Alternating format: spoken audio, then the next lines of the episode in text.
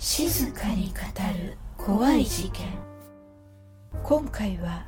婚活を利用し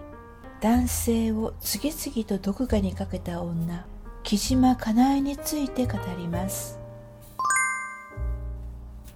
結婚詐欺で逮捕された木島かなえが実は多くの不審死に関わっていたことが発覚。2009年9月25日に最初の詐欺容疑で逮捕されました。その後3件の殺人と6件の詐欺と詐欺未遂1件の窃盗の罪に問われこの事件は首都圏連続不審死事件と呼ばれています。複数の交際相手に結婚をちらつかせて1億円以上もの現金を騙し取り殺人にまで及んでいた犯人の木島かなえは逮捕時34歳でした。その容姿は美人でもなくスタイルもよくありません。どちらかといえばかなり豊満な体型をしており何人もの男性に大金を貢がせる悪女の一般的イメージとはかけ離れているのです。なぜ木島かなえはそれほどまでに男性を虜にできたのでしょうか。またなぜ木島かなえは何人もの男性の命を奪うに至ったのでしょうか。さあこの事件の扉をそっと開けてみましょう。木島かなえが起こした首都圏連続不審死事件は2007年から2009年にかけて発生しました。2009年8月6日埼玉県富士見市の駐車場にあった車の中で会社員41歳男性の遺体が発見されました。死因は練炭による一酸化炭素中毒だったのですがどうも自殺にしては不審点が多いということで埼玉県警察の捜査が始まったのです。すると男性は木島かなえと交際していたことが発覚。男性が最後に会ったのもこの木島かなえであったことがわかります。さらに捜査していくと木島かなえには他にも多数の愛人がいてその愛人のうち何人かが不審死を遂げていることが分かったのです。埼玉県警は木島かなえが結婚を装った詐欺を行っていたと判断し9月25日に詐欺の容疑で逮捕したのでした。2010年2月22日木島かなえは殺人罪で起訴されました。この時までに窃盗罪や詐欺罪などですでに起訴されていて合わせて6度目の起訴となったのでした。10月29日には東京都青梅市の当時53歳の男性を自殺に見せかけて殺害したとして警視庁に再逮捕されています。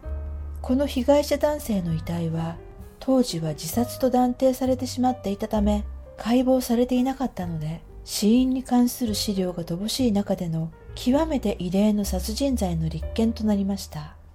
そして逮捕をきっかけに次々と事件が発覚していきます。2007年8月千葉県松戸市の自営業の男性当時70歳が自宅の風呂場で死亡。死因不明でした。木島かなえに7400万円ほどの金を貢いでいました。2009年1月東京都青梅市の会社員寺田さん当時53歳が死亡し2月4日に無連絡の欠勤を心配した上司が寺田さんの自宅を訪ねたところ遺体で発見されました。その時窓やドアは全て施錠されていたといいます。死因は一酸化炭素中毒死でした。死亡直前には寺田さんの銀行口座から木島かなえの銀行口座に合計1700万円が振り込まれていたといいます。2009年5月千葉県野田市の安藤さん。当時80歳が自宅で死亡。安藤さん宅から出火して家は全焼しています。遺体近くの和室には練炭がいくつか置かれており死因は一酸化炭素中毒死でした。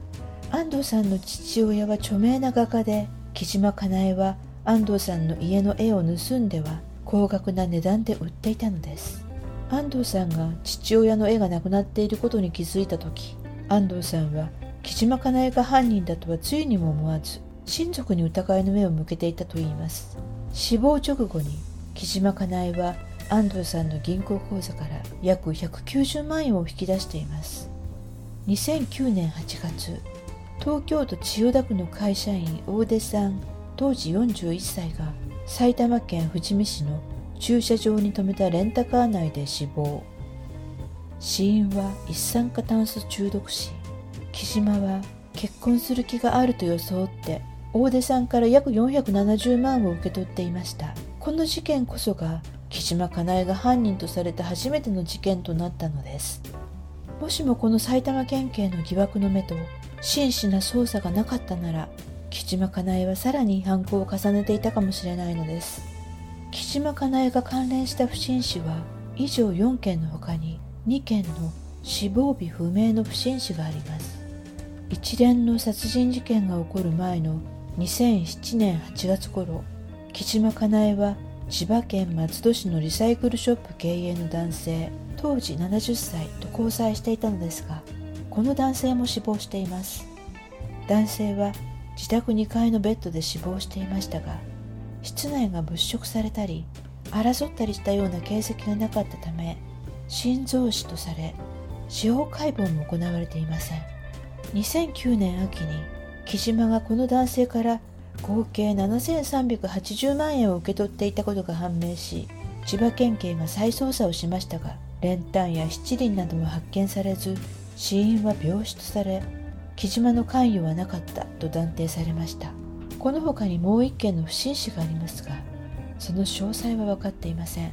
殺人として実際に裁判にかけられたのは3件のみです。3つの事件では練炭が使われておりその練炭は木島かなえが購入したものと同一メーカーでした。そして3つの事件の被害者はいずれも生前最後に会ったのが木島かなえだと分かっています。3つの事件のうち青梅市の寺田さんは車や自転車を持っておらずレンタカーを借りた形跡もありませんでした。そのため重い練炭を購入したとは考えられずネットで購入した形跡もありませんでした。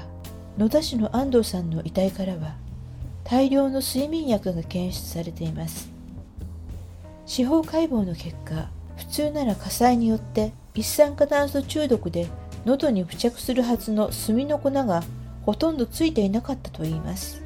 埼玉県富士見市に止められたレンタカーで見つかった大出さんの場合は死亡現場であるレンタカーにレンタカーの鍵がなかったのです。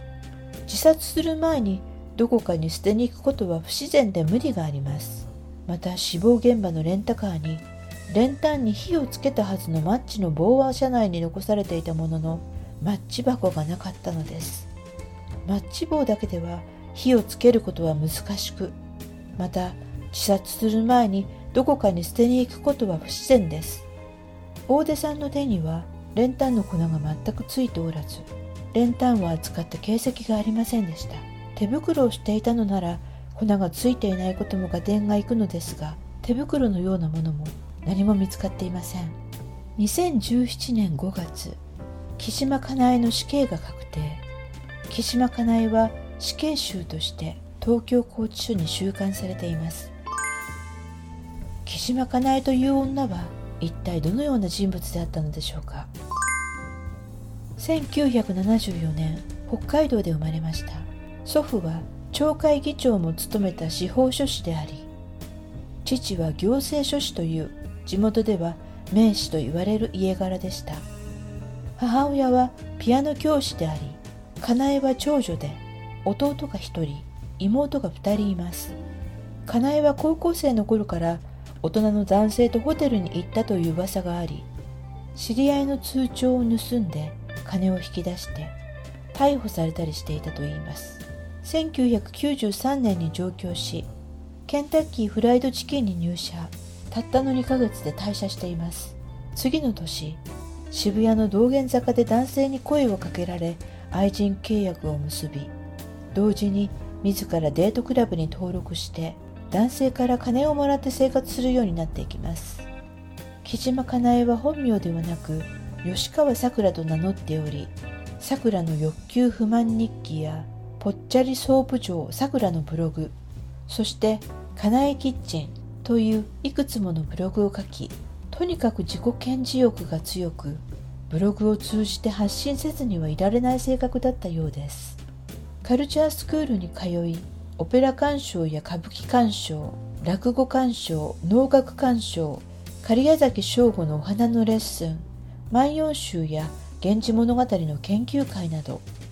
実に30以上の講座を受講したとブログで自慢しています。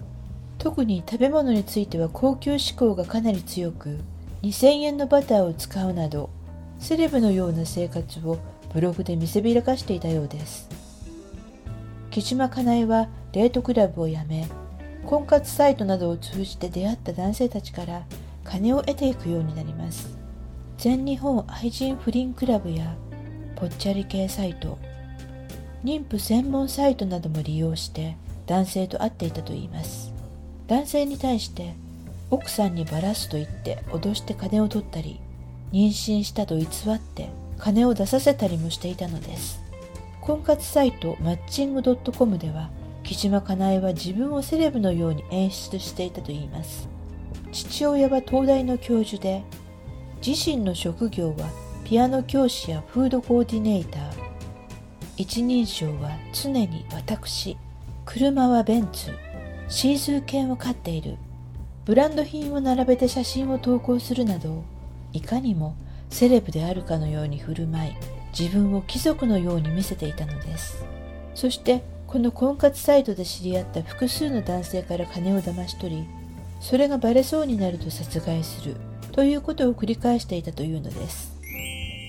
木島かなえが逮捕され死刑囚となってからかなえは3度の獄中結婚をしているというから驚きです。1人目は東京都内の不動産会社勤務の60代の男性。2015年3月2日に獄中結婚しましたがこの男性が飲酒運転で交通事故を起こし入院したため2016年に離婚。その後逮捕前から知り合いだった男性と再婚し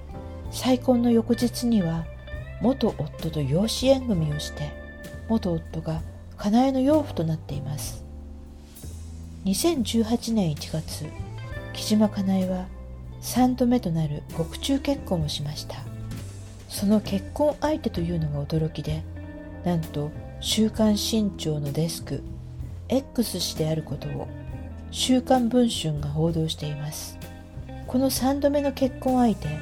X 氏について新潮社の関係者がこう語っています。彼は40代前半で記事を執筆するデスクの中でも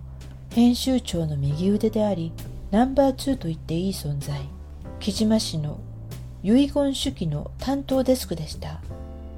そして X 氏は木島かなえとの結婚についてこのように述べています。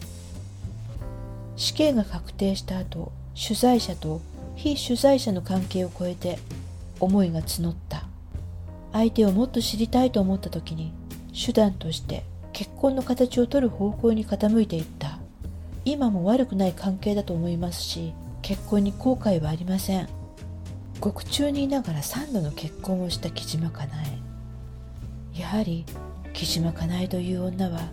ただものではないのかもしれません。巧みに男の心を取り込み自分の思うように操る。そういったテクニックを生まれながらに持っているのかもしれません。木島かなえは